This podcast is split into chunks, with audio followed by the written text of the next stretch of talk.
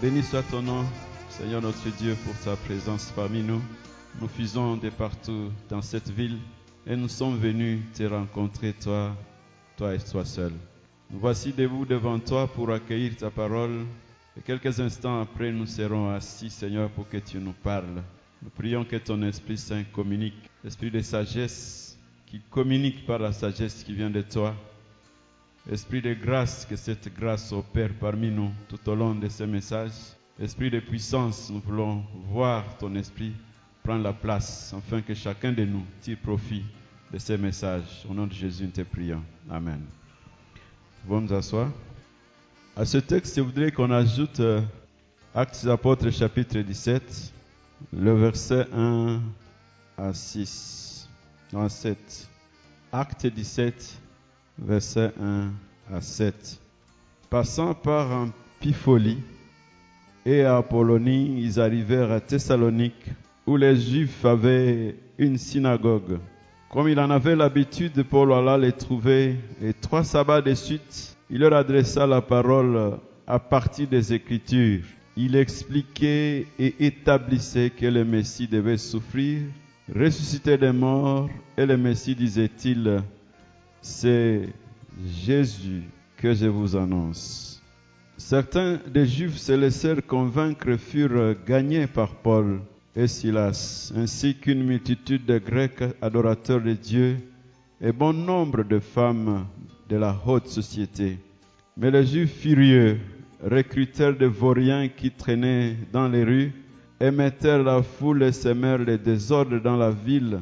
Ils se portèrent alors sur la maison de Jason à la recherche de Paul et de Silas qui voulaient traduire devant l'assemblée du peuple. Ne les trouvant pas, ils traînèrent Jason et quelques frères devant les polytarques. Ces gens qui ont soulevé le monde entier, criaient-ils, sont maintenant ici.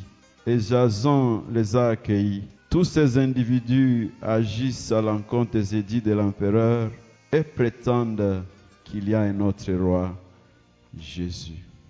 Parole du Seigneur. Le thème de notre méditation de ce matin, c'est la responsabilité du disciple pour le rayonnement de la foi. La responsabilité du disciple pour le rayonnement de la foi. Nous avons lu, disons l'officiant a lu la première aux Thessaloniciens, le chapitre 1, le verset 2 jusqu'au dixième, qui m'a amené aussi à, me référer à Acte 17 pour montrer comment l'évangile a pénétré à travers la mission de Paul à Thessalonique. La première épître aux Thessaloniciens, c'est le plus ancien écrit de tout le Nouveau Testament.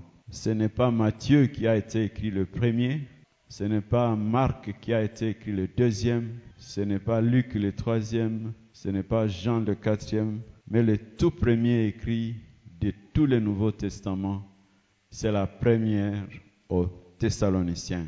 Cette épître a été écrite à l'an 51, 18 ans après la mort et la résurrection du Christ.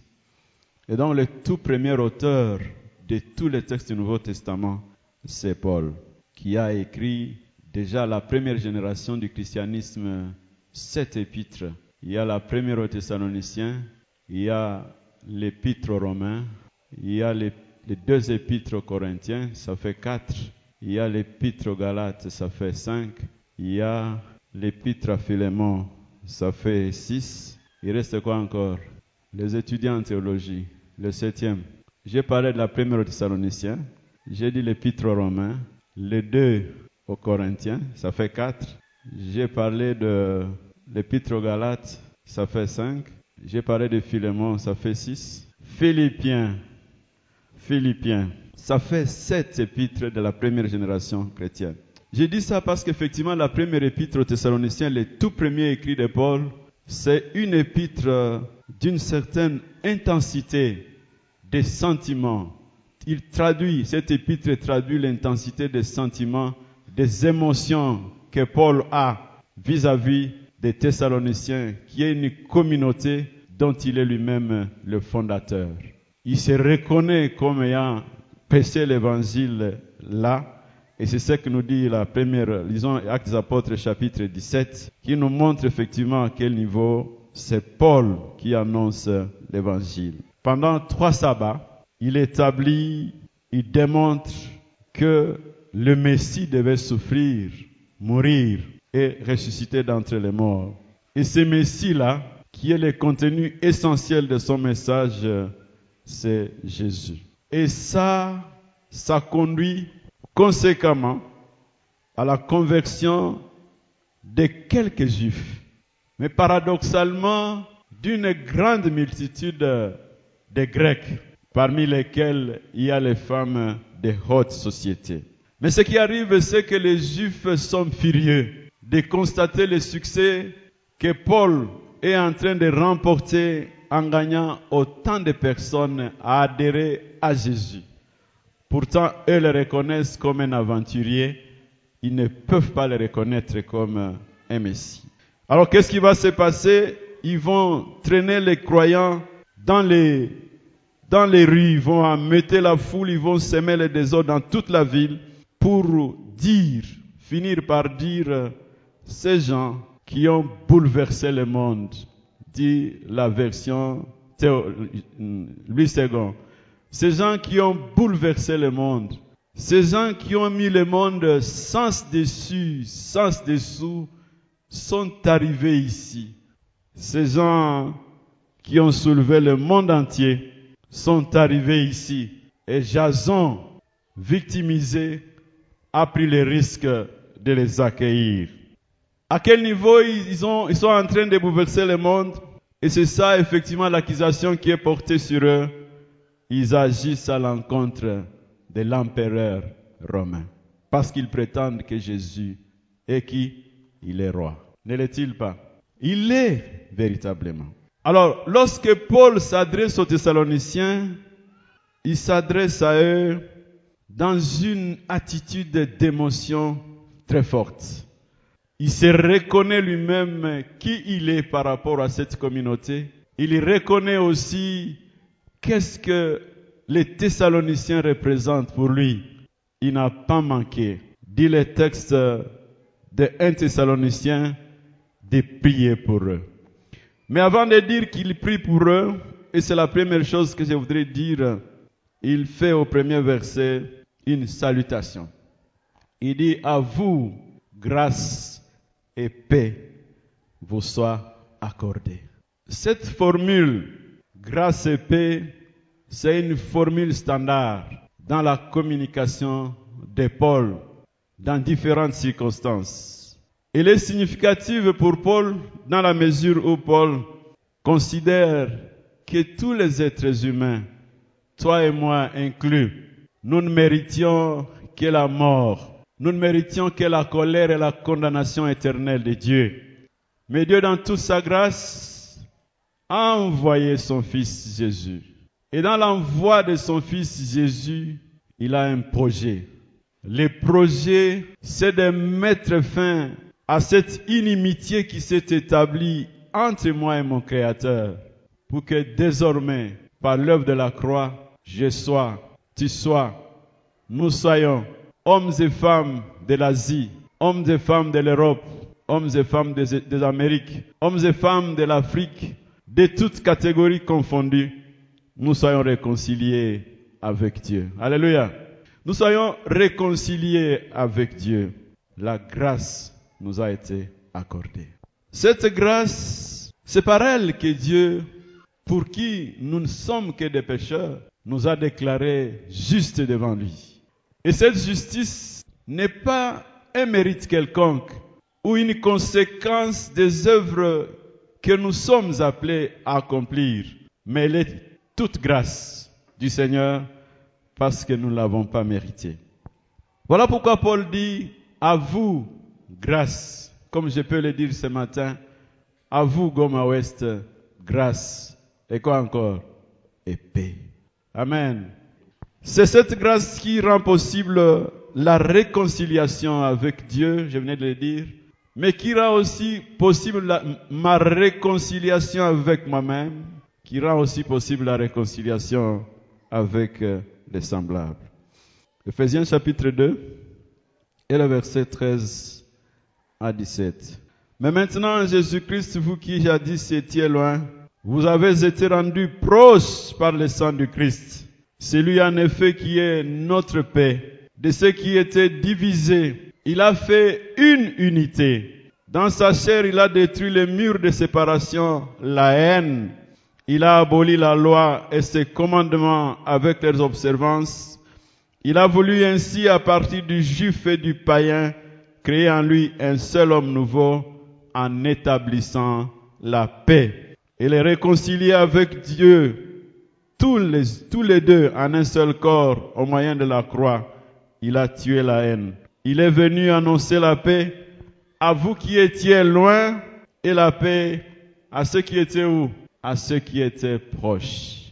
Christ est notre paix. Cette paix est cachée en Christ et n'est possible que dans une relation avec lui qui nous donne la paix au plus profond de nous-mêmes, qui nous donne la paix avec Dieu et qui nous procure la paix avec les autres.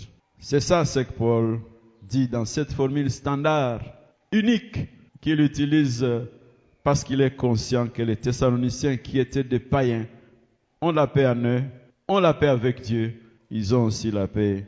Ils sont appelés à travailler pour la paix avec les autres. Deuxième.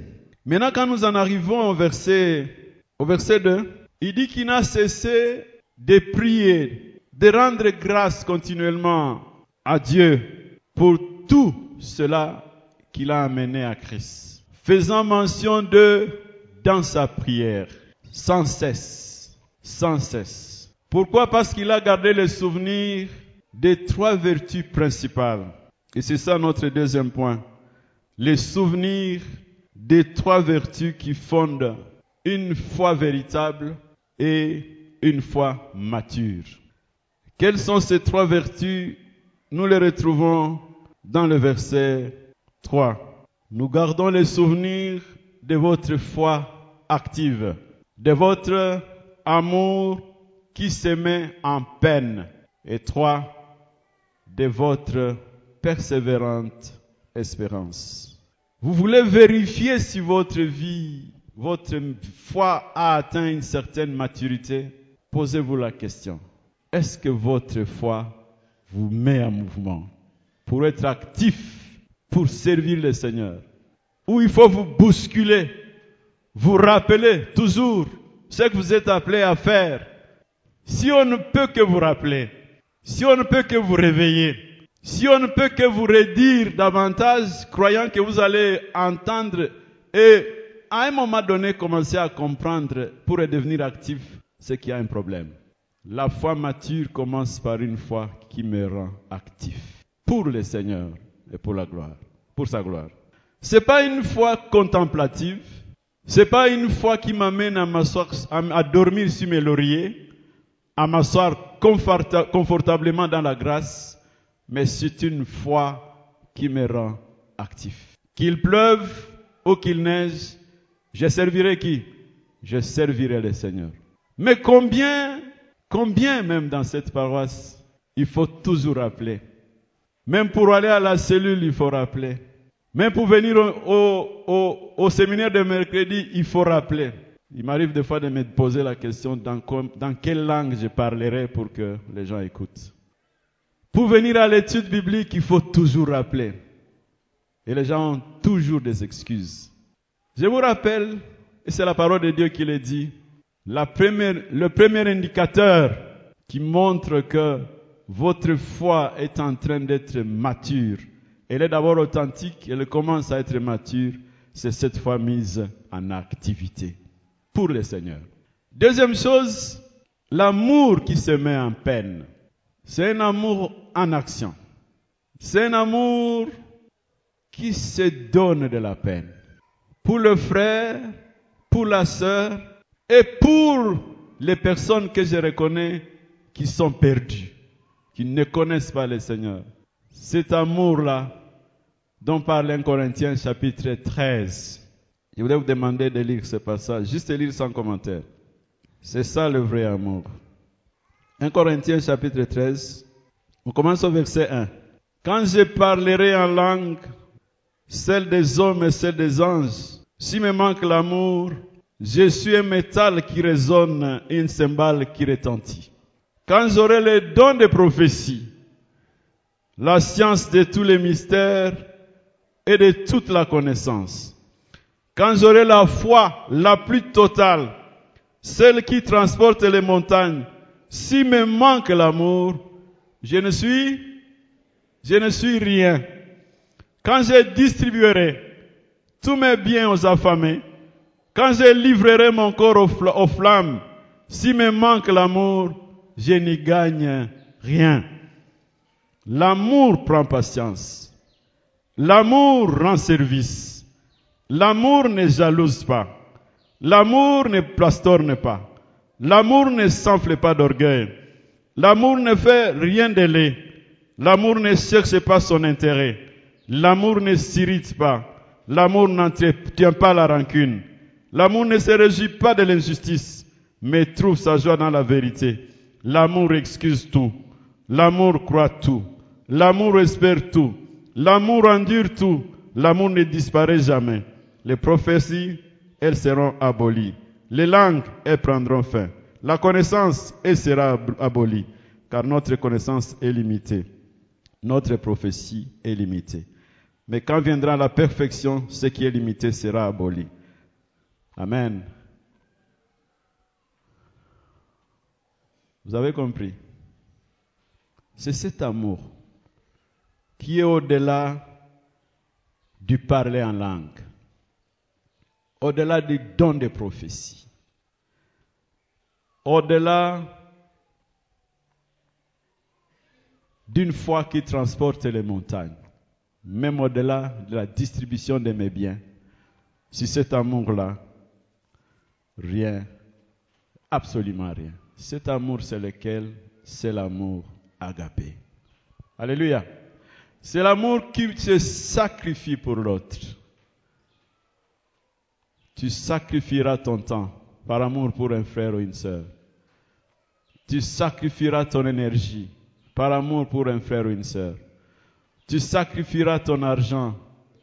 Tu sacrifieras tout. Même c'est à quoi tu es accroché parce que tu as un amour actif. Un amour qui se met en peine. Un amour qui ne, dort, ne dort pas. Parce que cet amour doit servir. Se mettre au service de Dieu, au service des hommes.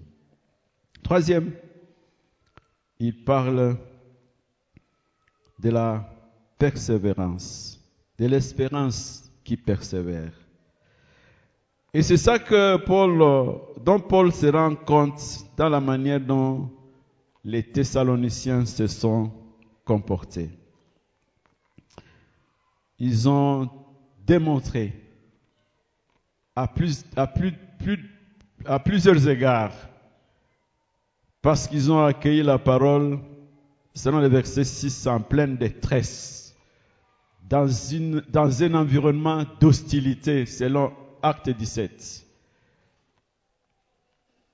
Ils ont été persécutés, poursuivis parce qu'ils sont croyants, parce qu'ils ont adhéré à Jésus, le Messie. Mais ils n'ont pas manqué de continuer à s'accrocher à lui. Qu'est-ce qui les rend aussi forts, aussi fermes dans leur engagement, ils croient à la résurrection des morts. Alléluia. Ils attendent la résurrection des morts parce que Christ, qui est ressuscité d'entre les morts, nous ressuscitera. Et cette résurrection des morts les amène à rester attachés au Seigneur, quoi qu'il arrive quelle que soit la tragédie qu'ils sont en train de vivre, quelles que soient les souffrances à travers lesquelles ils passent, ils n'ont aucune raison de se donner du répit. Ils se disent, parce que nous ressusciterons, je ressusciterai d'entre les morts, pour ne pas manquer ce rendez-vous-là, je reste ferme. Je reste attaché. Rien ne peut me détacher du Seigneur. En quoi le fait de confesser la résurrection d'entre les morts, comme venons de le faire dans la confession de foi, a un impact sur votre vie, un impact sur votre conduite. Parce que ceux qui espèrent que le Christ reviendra, cela se sanctifie. Vivent une vie de sanctification, mais aussi une vie d'attachement au Seigneur. Les Thessaloniciens ont fait ça. Et Paul est fier de constater que la parole de Dieu qu'ils ont reçue, cette parole a opéré dans leur vie. Malgré les difficultés, les obstacles par lesquels ils sont passés, l'évangile a poursuivi son œuvre dans la vie des Thessaloniciens. Cette parole de Dieu agit avec efficacité et la foi des croyants en Thessalonique a elle aussi été efficace.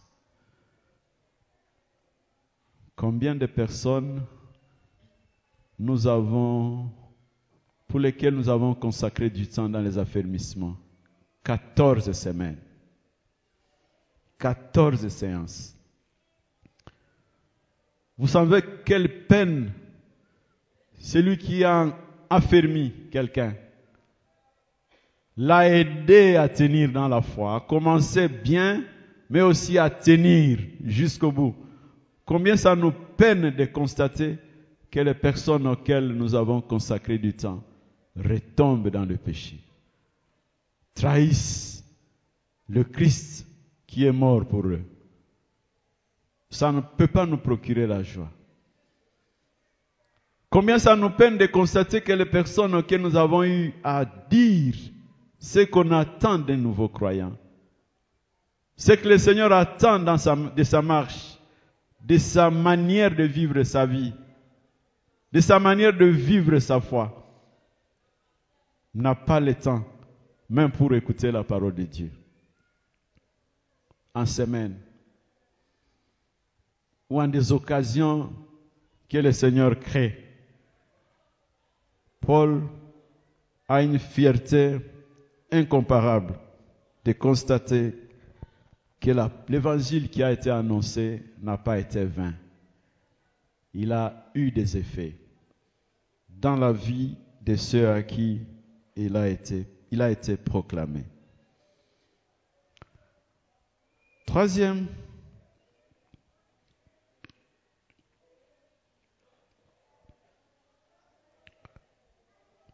la foi qui a un retentissement.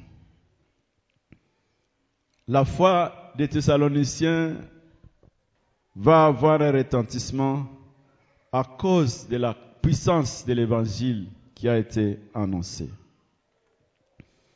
C'est ce qui est dit à partir du verset, du verset 5.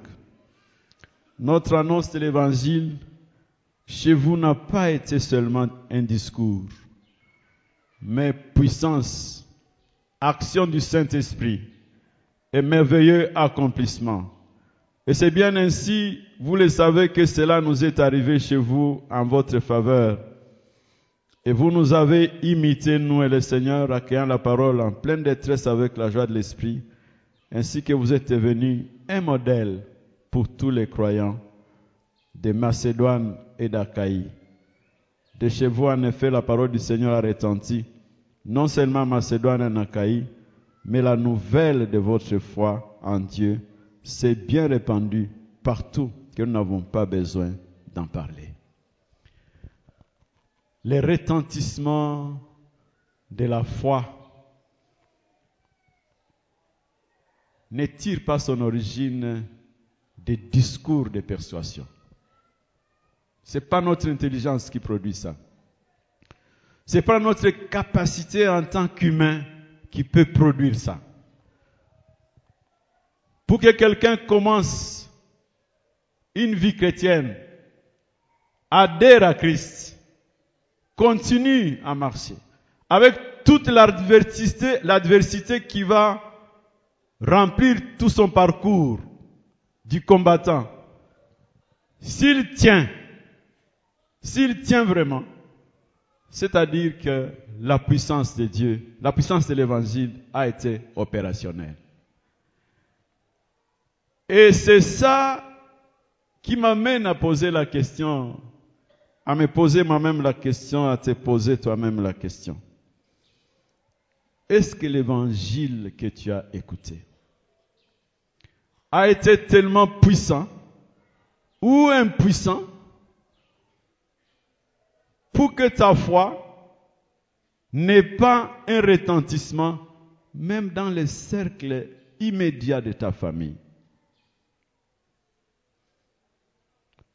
C'est par là que ça doit commencer. Parce que la foi ne se cache pas. La foi est comme une lumière, comme le soleil se lève le matin et s'impose à tous.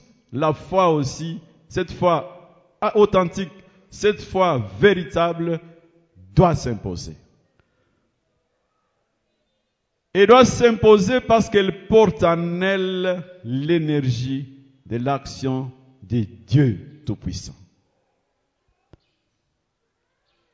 Cette énergie de l'œuvre de Dieu Tout-Puissant, si je me laisse entraîner, si je me laisse modeler, si je me laisse façonner par cet évangile, il va avoir un retentissement. Il y aura un écho dans ma famille. Il y aura un écho autour de moi. Il y aura un écho même au-delà des limites que je peux imaginer. Paul est fier de constater que cet évangile est dans toute la Macédoine. Parce qu'effectivement, Thessalonique, c'est la capitale de la Macédoine. Il dit dans toute la Macédoine, au point que nous n'avons même plus besoin d'en parler. Qu'est-ce qui les a amenés à ça? En tout cas, la fin du verset 10 nous le dit, c'est qu'ils se sont tournés vers Dieu en se détournant des idoles pour servir les dieux vivants. Alléluia. Le secret, c'est ça. Ils se sont tournés vers Dieu, mais on ne peut pas se tourner, parce que quand on se tourne, on va. On ne peut pas se tourner si par derrière, on ne s'est pas détourné. Ils se sont détournés des idoles, des dieux auxquels ils croyaient, des futilités qui caractérisaient leur vie pour venir euh, vers Dieu vivant. Mais parce, parce que lorsqu'on se tourne vers les dieux vivants, on s'engage à les servir. Ils l'ont servi. Aujourd'hui, il y a des soi-disant chrétiens qui n'ont pas fait une expérience authentique de la conversion. Ils sont nés dans l'église. Ils sont d'ailleurs contents d'appartenir à la CBK. Ils sont même très fiers d'être de la CBK. Mais il n'y a pas un ciel pour la CBK. Il n'y a pas un ciel pour les catholiques. Il n'y a pas un ciel pour les adventistes. Il n'y a pas un ciel pour les ménonites. Il n'y a pas un ciel pour euh, les pentecôtistes. Il n'y a qu'un seul ciel, le ciel de ceux qui se sont détournés des choses, des idoles, des futilités, et qui se sont tournés vers le Dieu vivant. Pour faire quoi? Pour le servir. Voilà ce qu'il faut.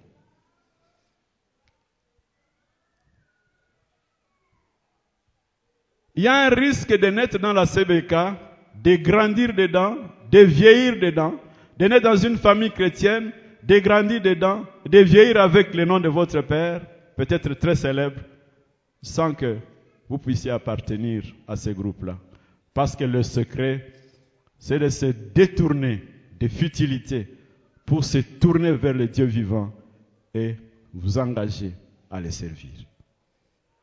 Il n'y a pas de foi sans service. Il n'y en a pas.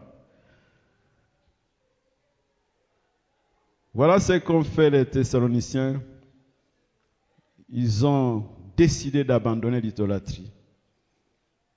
Mais aujourd'hui, il y a des gens qui mettent leur espérance dans les fétiches, dans l'occultisme, dans l'argent, dans les titres, dans les pouvoirs, dans les biens matériels, ou qui mettent leur espérance en eux-mêmes, ou à leur religion, peut-être même à, à leur appartenance ethnique. Toutes ces choses euh, ne représentent rien. Ce qui vaut la peine, c'est de se détourner des futilités qui caractérisent ma vie, de m'engager sur une nouvelle voie pour me tourner vers le Dieu vivant et le servir. Cette fois-là, parce qu'elle est vivante, elle va avoir un retentissement partout où le Seigneur m'appellera. Que le Seigneur bénisse sa parole. Amen.